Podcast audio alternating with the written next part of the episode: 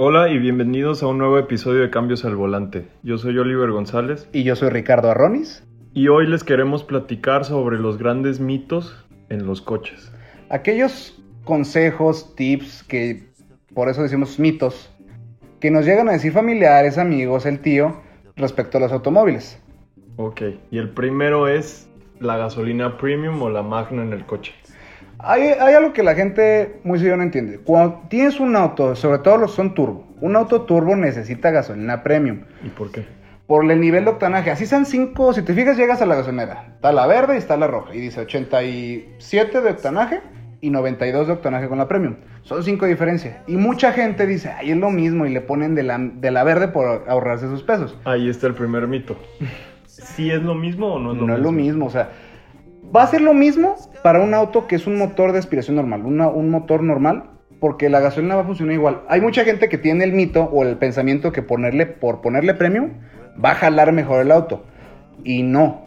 La diferencia de esa gasolina es que gracias a que está más refinada, que tiene más octanaje, aguanta mayor presión en el motor. Que es a lo que vamos. Un motor turbo trabaja a otra presión y a otro tipo de temperaturas y por eso necesita gasolina premium. A mí me ha pasado que a un motor turbo le echas verde y anda el coche normal. Realmente tampoco no se te va a descomponer porque una vez le pongas verde. Pero sí sientes una diferencia porque no está Con Los trabajando. típicos busitos, ¿no? Sí, que te cascabela como quien dice el motor. Y ahora, yo sí he notado mucho que llega la gente y no sé, trae un auto normal y le pide roja. O sea, qué padre que tengas esa capacidad y te guste. Qué pudiente. Qué pudiente, dirían unos, ¿verdad? Pero si tu auto realmente no es un motor turbo ni o que realmente necesite gasolina premium, realmente no hay una gran diferencia. Porque O- muchos piensan que si le pones roja, el coche va a jalar más Sí. rápido. Porque sí, si lo vemos, es, va a ser mayor explosión porque tiene más octanaje, pero no. A fin de cuentas, el, el motor trabaja con la misma mezcla y esa pequeñísima diferencia. Si tu motor no funciona a base de presión, no va a funcionar en tu coche. Y hay algo que tenemos que aclarar también. Para aquellos que no saben mucho la diferencia de qué es un motor turbo o qué es un motor naturalmente aspirado, nos podemos explicar. Un motor turbo o es un motor que tiene un aditamento que, no, que se llama turbo, que, que ese aditamento agarra el aire y le mete más presión al aire y hace que la mezcla del motor se presione todo para que explote con mayor fuerza el, coche. Esto en un principio comenzó para que el coche corriera más rápido. Porque sí, el coche corre más rápido con turbo, pero ahorita en nuestros tiempos también se utiliza para eficientar el motor. ¿Por qué? Porque estos motores turbos puedes ponerle a un coche un motor muy chico que normalmente es de 1 punto y algo, de 4 cilindros o de 3 incluso hay ahorita, y hace que el motor chico corra más rápido, entonces gasta menos gasolina y eso lo hace más eficiente. Pero sí es importante hacer esa aclaración. Los motores están diseñados para la gasolina. Y tú le dijiste, le puedes poner de la roja. Pero es un motor que está diseñado que desde su fabricación era para que le pusieran verde. Y su motor no va a generar la suficiente temperatura como para que necesite esa, es- esa premium, ¿sabes? Y algo más, el motor normal o naturalmente aspirado es un motor que simplemente mezcla la gasolina con el aire sin ningún tipo de presión extra. Que son la mayoría de los autos. Real- realmente... Hoy en día ya es mala tendencia. Ya muchas marcas ya optan por la mayoría de sus autos ponerles un turbo porque sí ayuda al consumo de, gas- de gasolina y sí hace que sea más rápido un auto. Exactamente. Pero sí, mucha gente tiene esa confusión o ya es de que no, es que es lo mismo. Y, o sea, sobre todo, creo yo me pasa mucho con mis tíos, hasta con mis papás, de que dicen, es que la- es la misma cosa. Y pues no, o sea, depende mucho tu tipo de auto. Yo me acuerdo que hoy en día BMW hasta le pone calcas en la parte de dentro de las tapas de gasolina que dice premium para evitar que le pongan verde, porque el motor está diseñado para que le pongas premium. Entonces, en, en el caso de gasolina premium y magna, si tu motor es un motor normal, sin turbo, sin nada extra, es lo mismo. Sí, qué, pa- qué padre que puedas ponerle y órale. Pero realmente si le echas verde va a jalar igual. Pero si es un motor turbo, Sí se necesita que le pongas este premium. porque el motor está diseñado para Exactamente. premium. Ahora, cuando pasó en enero lo de la escasez de gasolina, que pues literalmente pues le ponía lo que había. Yo a mí me ha pasado aquí, aquí en Guadalajara que hay escasez de gasolina y llegas a una zona que ya estás en reserva y de magna. Un consejo que les doy si realmente son muy afines a cuidar el auto, le pongo un aditivo, que es una solución para que no se no sienta tanto el motor. No le va a pasar nada porque una vez le pongas verde. Esto en el caso de que tu coche sea turbo. Sí, en el caso de que sea turbo. O sea, si tienes un, mo- un motor que necesita premium y solamente hay verde, te recomiendo que hagas eso. Ponle, pide que le pongan aditivo. Te va a costar unos 60 pesos. La, es un botecito que tienen todas las gasolineras. Y es una buena solución. Ya hasta Que que no es consigas- la solución No, no por eso ya vas a hacer eso cada vez que eches gasolina, pero si eres muy de que cuidadoso con tus vehículos, pues es una buena medida para que esa, esa prevención. Igual, si no hay gasolina, por una vez no pasa nada, pero sí es ese cuidadito que le das, ¿sabes? Y otro mito. Tú que tuviste gasolineras. ¿Te La- roban o no si lo pides por litros o si lo pides por precio? Realmente es lo mismo, porque las máquinas están, o sea, las gasolineras que roban, ¿cómo funciona esto? Es un despachador de gasolina tal cual. Entonces ellos simplemente calibran de que lo que, lo que yo le pongo de un litro realmente va a ser 900 mililitros, 850 mililitros, que es más o menos como esa medida, porque hay muchas gasolineras que lo que aplican es, como la ley les permite una merma, por aquello que se evapora la gasolina, que se pierde, quién sabe qué, ellos se justifican que es esa merma. Pero ¿Cuánto, cuánto puede ser la merma? realmente una merma justificable debería ser máximo, máximo, máximo 50 mililitros, ¿sabes? Pero, pues hay muchos que, que abusan, que llegó a dar el caso de que la dejaban en 100 mililitros. O sea, y te estoy haciendo que esto es una justificación, porque realmente una máquina bien calibrada te va a dar el litro tal cual tú, le- o sea, tú le pones un litro y la máquina va a despachar un litro. Entonces es lo mismo si le pones por litros o por precio. Es lo mismo, porque está, o sea, vas a re- este, recibir fracción de algo. Si te van a robar, te van a robar. Y aparte, mucha gente de que llegaba, y ponle, ahorita la gasolina está en 20 pesos el litro y fracción. Entonces tú llegas y no, pues échame 400 pesos. Va a ser menos de 20 litros. Te va a, que va a quedar hasta 18 punto y algo, una cosa así. Vas a re- y si llegas y pides, ah, dame 20 litros, pues te van a cobrar 400 y, y cacho de pesos. Vas a recibir fracción La de algo verdad, yo soy de los que pone 20. Sí, sí te, sí te he visto con esa cara. O sea, es lo- o sea, yo te digo algo, es lo mismo, pero sí te ayuda para que ya sea, tengas ese tanteo de tu auto, de cuánta gasolina le echaste. Yo sí llego y la neta le digo, pues ponle 600 No, pues, pesos. cuando tienes dinero, pues es diferente. No, amigo, pues es para que uno pueda seguir andando, pues. Con vales todo se puede. y bueno, el siguiente mito es, con lo referente también a la gasolina, es en las pon gasolina en las mañanas. Por aquello la de la evaporación. No, por la densidad de la gasolina. Ah, Porque dicen que si pones gasolina en la mañana, la densidad del el frío hace que la gasolina sea más densa y te van a poner más. Pero el tanque de donde está almacenada la gasolina a lo largo del día no varía y lo que varía es una décima o milésima de lo que te podría cambiar. entonces sí, es la, sí, sí da la diferencia ponerla a día de noche. No, es lo mismo. Me encantan esos mitos que la neta empiezan así, ¿sabes? De que, no, tú y ahorita le vas a pedir así, así. Pero lo peor es que nadie investiga eso y tú dices, Ah. ah, pues por si algo voy a hacer esto. ¿Qué decía mi abuelo? Si no sabes algo, dilo con huevos para que te crean. Sí. ¿Sabes? Y el siguiente mito, no usar el teléfono en la gasolinera porque explota. Está ese mito de que por la radiación que emiten las ondas telefónicas llega a causar... Déjenme decirles que es un mito. Sí, de hecho no está comprobado que eso cambie. Oye, los despachadores están todo el día pegados a la bomba de gasolina. ¿Tú crees que en todo el día no sacan el celular? Sí. No, y de hecho es como el microondas o el celular en tu oído que produce radiación que te da cáncer. Sí, si usas 30 años e ininterrumpidos el microondas para calentar tu comida, sin interrumpirlo, sí te va a dar cáncer por la radiación. Pero si lo usas, no va a pasar nada. Yo me acuerdo que hace como dos, tres años que se puso de moda una calcomanía que ponías en el, el teléfono que supuestamente evitaba que te dieran esas ondas. Era un, un escudo. No, y simplemente, no sé si recuerdan, hace algunos años había un cuadrito que ponías en las mangueras del motor que hacía que cambiaran los iones de la gasolina para que cambiara la posición y la explosión fuera mejor y, y tuvieras mayor rendimiento. Se comprobó que es totalmente una patraña.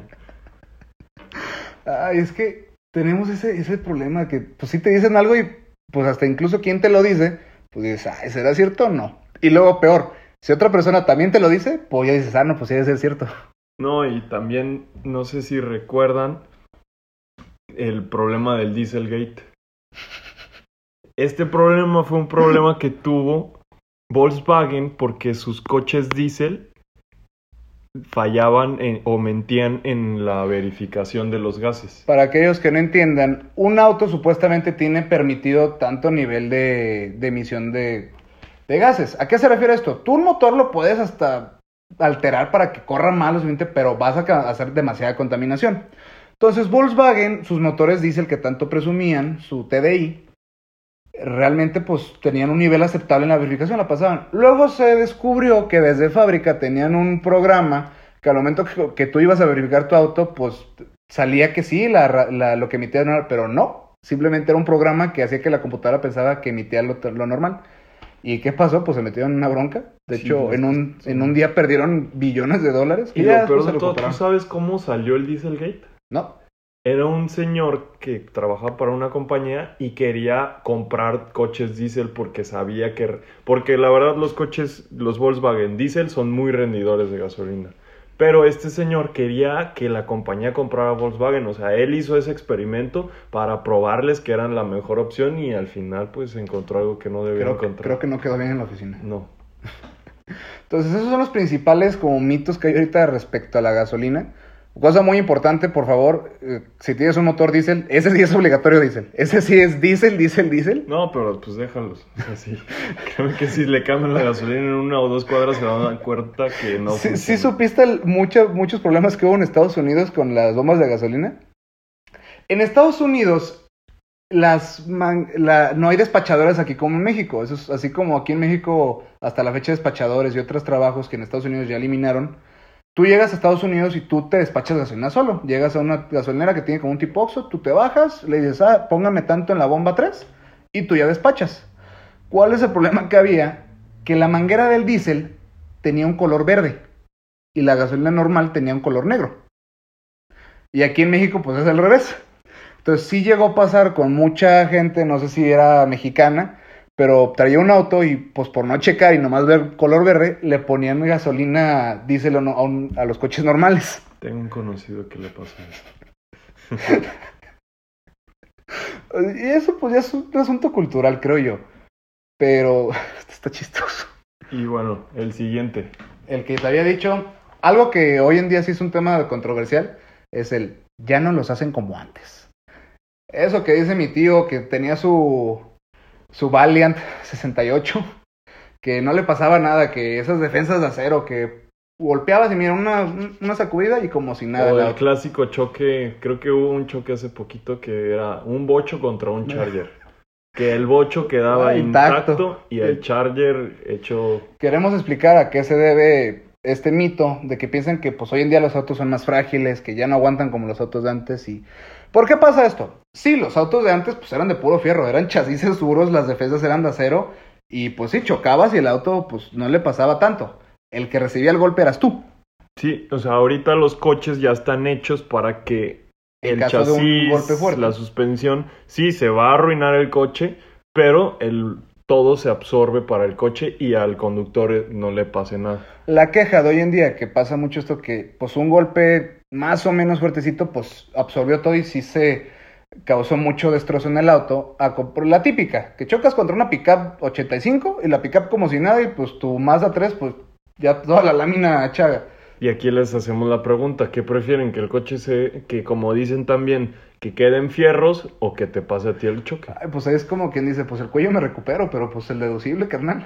No, pero si estás muerto ya para qué No, pagas pues sí. deducible? O sea, es que eso es lo importante. Eso es el, el, el por qué hoy en día los autos son tan endebles en ese sentido. Porque en caso de un golpe fuerte, van a recibir todo el golpe el auto. Sí, a derrotar, pero tú vas a estar seguro. En cambio, de hecho, Chevrolet hizo esa campaña hace poquito. Compararon un Malibu 2009 a un Malibu, creo que era 70. Y pues sí, lo estrellaron y el carro en comparación no pasó nada. Pero el maniquí que traían por dentro, todo el tablero se le fue encima.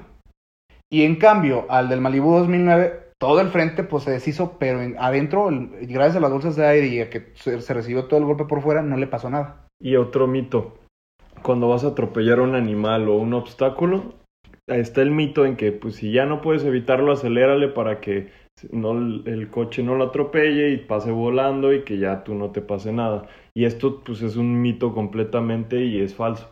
¿Por qué? Porque si tú aceleras, vas sí, vas a hacer que el obstáculo pase por encima del coche, pero se te vaya a la cabina y te termine pegando a ti. En cambio, si frenas, además de que reduces la velocidad del impacto y que vuele y que lo que tú quieras, haces que pegue abajo y sí, el coche va a pasar un tope o algo, pero no te va a pasar nada. Diría un amigo, o lo mato yo, me mata él. Sí, sí, sí. Fíjate que hay otro, mito que también descubrimos mucho y que es cierto, que te va a gustar mucho.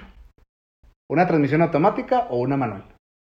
Y aquí partimos. ¿Cuál es el mito? Que una, una transmisión automática es más eficiente o menos eficiente que la manual. ¿Por qué pasa esto? Antes de las transmisiones manuales, eh, pues hacían los cambios a como el auto lo sentía, ¿sabes? Simplemente llegaba a tales revoluciones y ya, independientemente en qué situación iba el automóvil. Entonces, ¿por qué, la, ¿por qué se considera mejor la manual? Porque tú llevabas el control de las velocidades. Ya sea para rebasar, ya sea para todo, tú llevabas el control para bajar de, de segunda a tercera o ya para, un, para rebasar lo que tú quieras. Y aquí el mito está en que ahora los motores actuales controlan la necesidad del motor. Entonces, si vas en una, de hecho, hagan la prueba, si tienen un coche con cruise control y es automático, pónganlo. Y en una subida que requiere más, más fuerza o más gasolina, le va a bajar la, la, el cambio y va a hacer que acelere más el coche. Entonces, ya no es tanto por la velocidad, sino por la fuerza que necesita el motor. Ya más que nada, aquí el mito, lo que preguntan es, ¿qué es mejor? ¿Una, una automática o una manual? Porque hace poquito nos pasó en una agencia que nos defendía que ya es mucho, que ya el estándar es del pasado, que eso ya es algo cero práctico lo que es. Más bien será más cómodo el automático. Sí, realmente vas a tener un manejo y más quizá incluso en la velocidad. ¿Por qué? Porque quién sabe más que cuándo hacer el cambio del coche o tú. Pues, no, y ya configurado para, a ver, vas a tal velocidad, ponlo en modo en económico. Si ya sientes que el conductor acelera, entra en modo sport. Pero realmente aquí ya vamos a entrar al tema de la experiencia. ¿Qué prefieres manejar? El estándar es el que te va a dar esa sensación de manejo. Y en lo personal, a mí me gusta mucho más el manual que el automático. Ponle, te, va a dar más flojera en subidas, en el tráfico, pero es lo que hace divertido el auto, ¿sabes? Y si a ti te gusta manejar, pues es mucho mejor el estándar. Eh, pues, mucha gente, pues prefiere un auto automático y está bien, o sea, es cómodo lo que tú quieras, sobre todo no sé si has salido con alguna chava y traes un carro estándar pues puede hacer quedar muy mal. Realmente, pues no le puedes estar agarrando la mano, o sea, vas bien a gusto, pero en un punto ya la tienes que soltar para hacer cambio.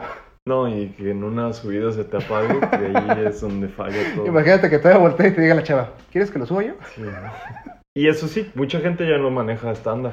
No, incluso las mismas agencias ya dejan de producir la, los estándar porque ya prefiere la gente automático. Y de hecho ya lo habíamos platicado, que cuando Porsche dejó de hacer coches estándar fue un... hubo mucho escándalo, porque sí, cuando compras un Porsche sí buscas esa experiencia. Y creo que ahorita el Caimán es el único que la El GT4, según yo, todavía sigue siendo estándar. Y pues lo que te digo, sí, puede ser más ágil ya las nuevas este, transmisiones que están desarrollando y todo de hecho, el Audi R8 tuvo un problema, si mal no recuerdo, en el 2010, porque habían puesto una transmisión de doble embrague automática. Pero al momento que entraba la segunda, se hacía más lento el vehículo, entonces no tenía esa eficiencia que se buscaba. Entonces la gente prefería el estándar. Platica que es una transmisión de doble embrague. Una transmisión de doble embrague. Hagan de cuenta, tú estás manejando un auto estándar, entonces vas en primera, ¿no? Aceleras ya cuando llegas a tantas revoluciones, metes clutch, bajas a segunda y vuelves a acelerar. En una transmisión de doble embrague, tú vas acelerando normal, es una transmisión automática, vas acelerando normal y al momento del cambio, el auto mete solo el embrague, pero tiene ese otro embrague para, para que no pierda esa continuidad. Casi los cambios son inmediatos. Ajá. Pero tenían el problema que irónicamente ese, ese doble embrague era lento, a comparación de que un conductor en un estándar podría hacerlo más rápido.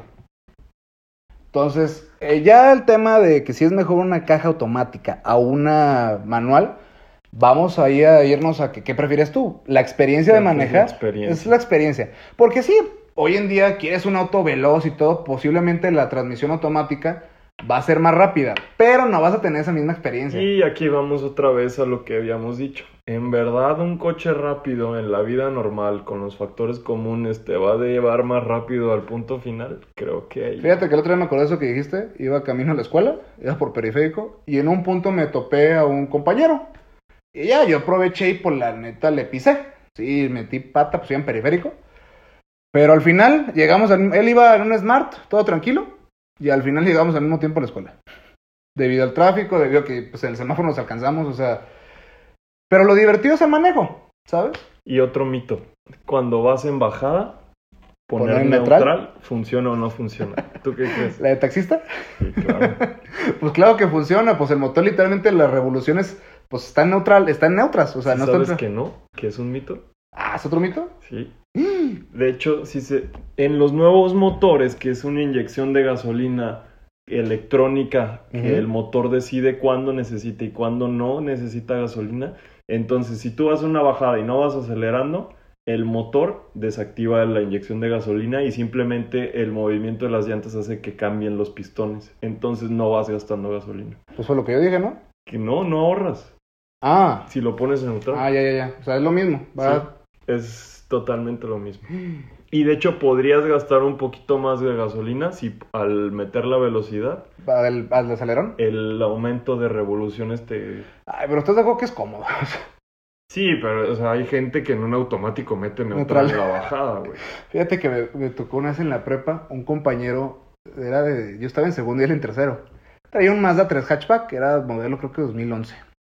Se corrió el chisme en la escuela que se fue a los arrancones, era una transmisión automática que tenía, él puso neutral, aceleró a fondo y pasó a drive para quemar llanta. Y sí, quemó llanta y salió el carro, pero tronó la transmisión. Sí. No aguantó la fuerza. ¿Qué otro tema o mito tienes tú ahorita en tu estudio? Los spoilers. Los alerones. Los alerones. La cola de pato, conocida aquí en México. Para todos aquellos las conocen, es aquello que va en la cajuela, que te hace sentir eh, rápido y furioso, Que eres Toreto. que eres Toreto, que eres Brian O'Connor. Son, o sea, depende del auto, se ve bien, pero déjenme decirles que tristemente la función de un alerón es para que el auto mantenga cierto peso y ayude a que el- se quede pegado al suelo en caso de que velocidades. Debemos entender la función del alerón primero. Ajá. O sea, un, aler- un coche conforme va aumentando su velocidad, el viento y la, Tiene y la velocidad la, la resistencia al viento. le quitas la resistencia y lo que pesa media tonelada puede llegar a pesar nada y que vuele como un avión. Pero, y lo que hace un alerón, que a esas velocidades el Lo aire mantiene pega pegado ahí al piso. y te pega al piso.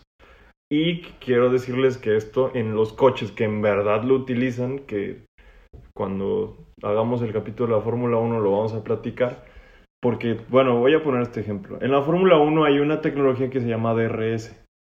Lo que hace que es que en una recta donde necesitas que el coche vaya muy rápido, el alerón se libera. Entonces no está haciendo ninguna presión hacia el piso y el coche corre más rápido, pero a la hora de dar una curva, el alerón eh, se pone en práctica y no hace. Pero si el alerón no se subiera, si se mantuviera como en la recta, el coche chocaría. Y los alerones que realmente son funcionales están hechos a la medida del auto. O sea, sí. O simplemente los que ah, ya si puedes manejar un superdeportivo, pues tú lo comprobarás. Pero en el Xbox o en cuando juegas videojuegos, ¿cuándo es cuando sale el alerón de un en coche un punto que deportivo? aceleras o frenas, más que nada, es que sale el alerón. Exacto, hay de las dos. Creo que más o menos como al- después de los 130 kilómetros por hora, el alerón de un superdeportivo que es funcional, el alerón sale y ayuda a que el coche se estabilice. Sí, pero bueno, podemos hablar de a lo mejor un Mitsubishi Evo.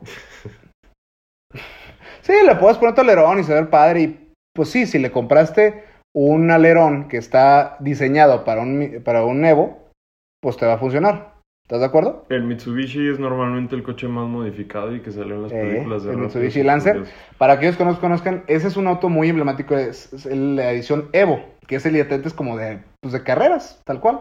Y sí, el alerón va diseñado para el auto, no porque tengas un Sentra, me pasó a mí, le pongas una cola de pato y automáticamente va a correr más el auto, no, simplemente es estética.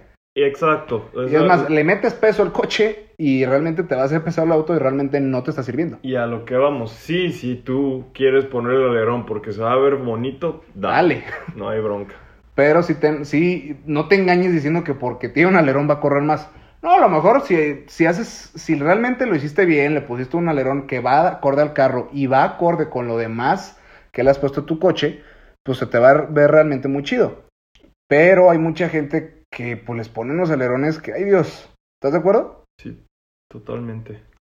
Entonces, si van a ponerle un alerón a su vehículo, primero que nada, que sea un vehículo para que le pongas un alerón.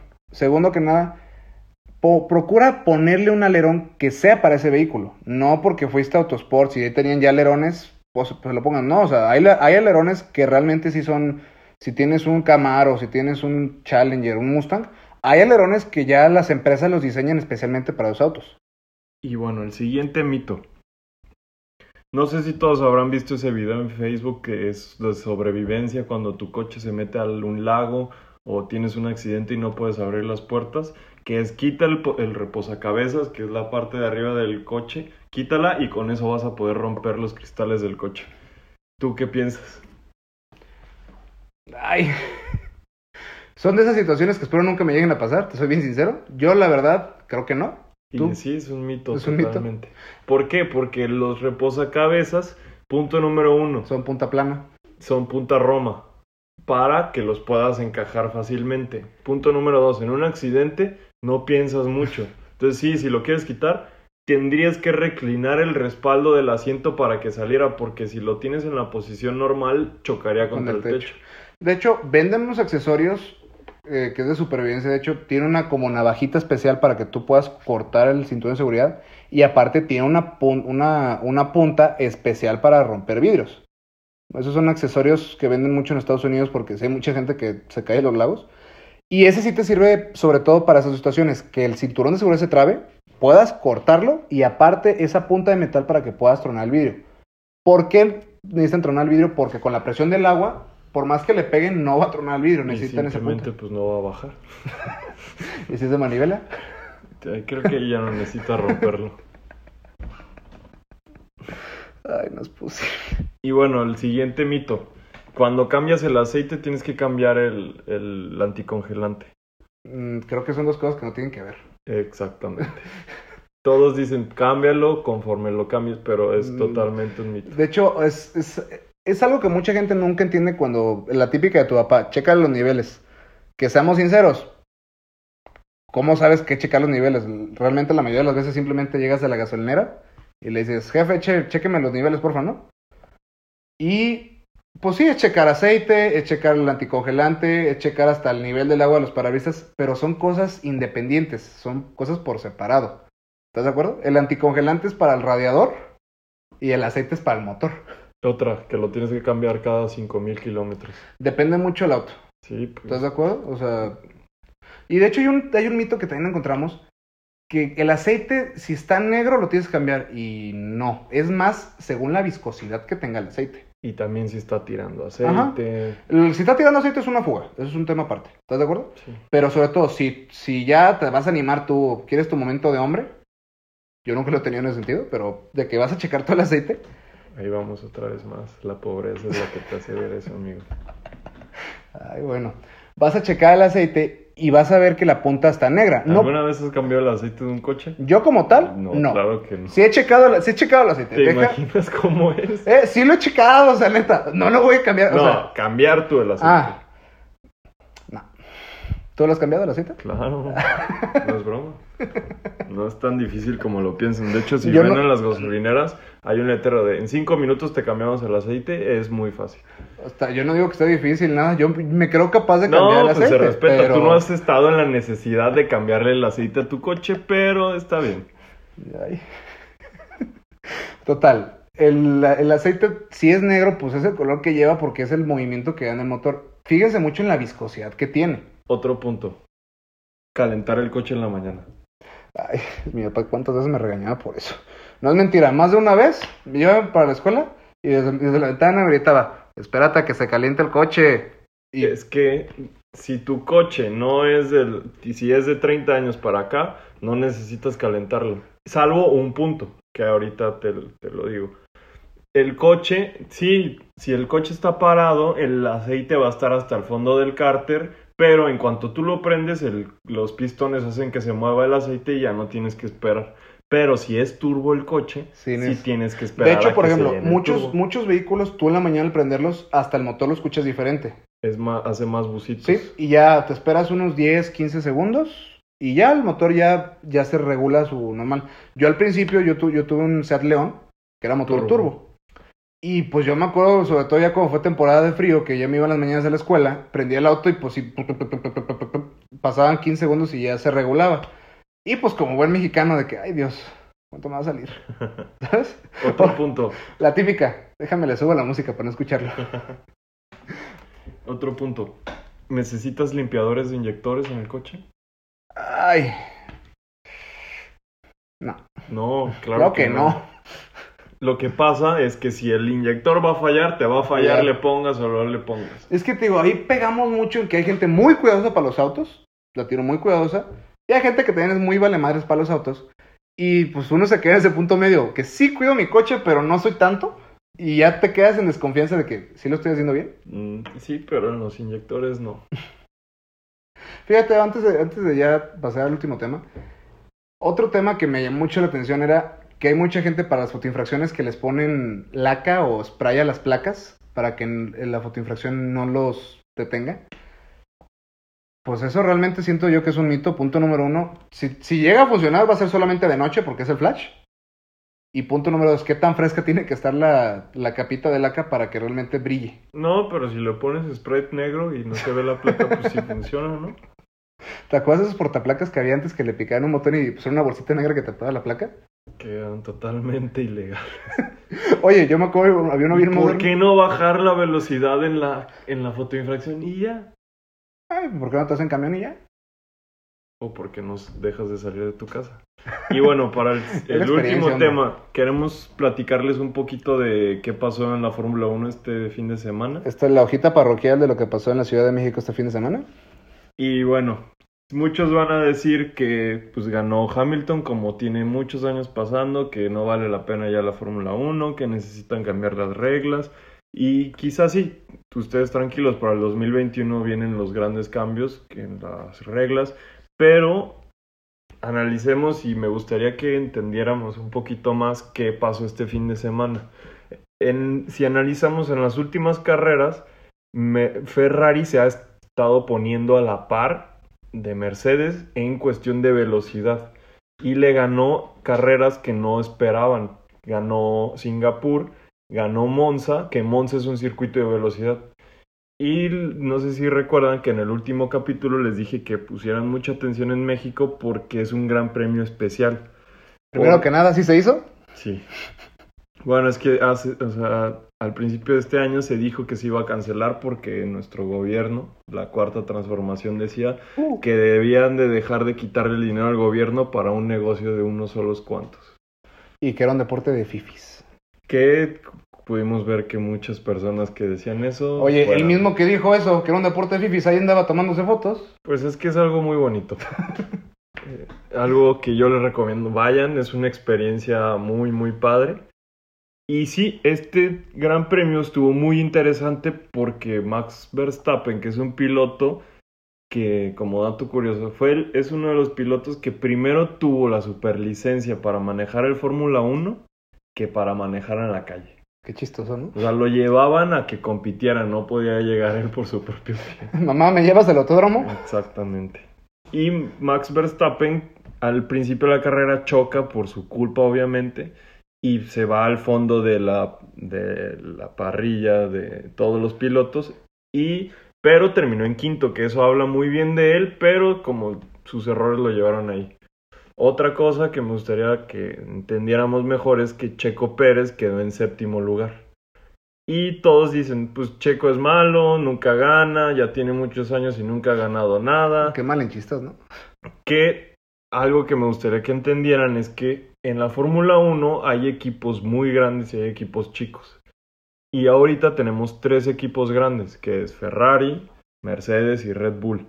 Checo en esta carrera demostró que es el mejor del resto, porque la Fórmula 1 sí importa mucho el piloto, pero importa mucho más el coche que tengas. Y Checo no ha tenido esas condiciones para lograr lo que se lo que es. Como quien dice buen jinete, pero le falta buen caballo. Exactamente. Le hace falta que tenga un buen coche que ahorita es el mejor, lo probó en la última carrera, que es el mejor del resto. Pues mira, yo espero que el próximo año se nos haga continuar con este proyecto y hacer nuestra edición en vivo allá en la Fórmula 1. Esperamos.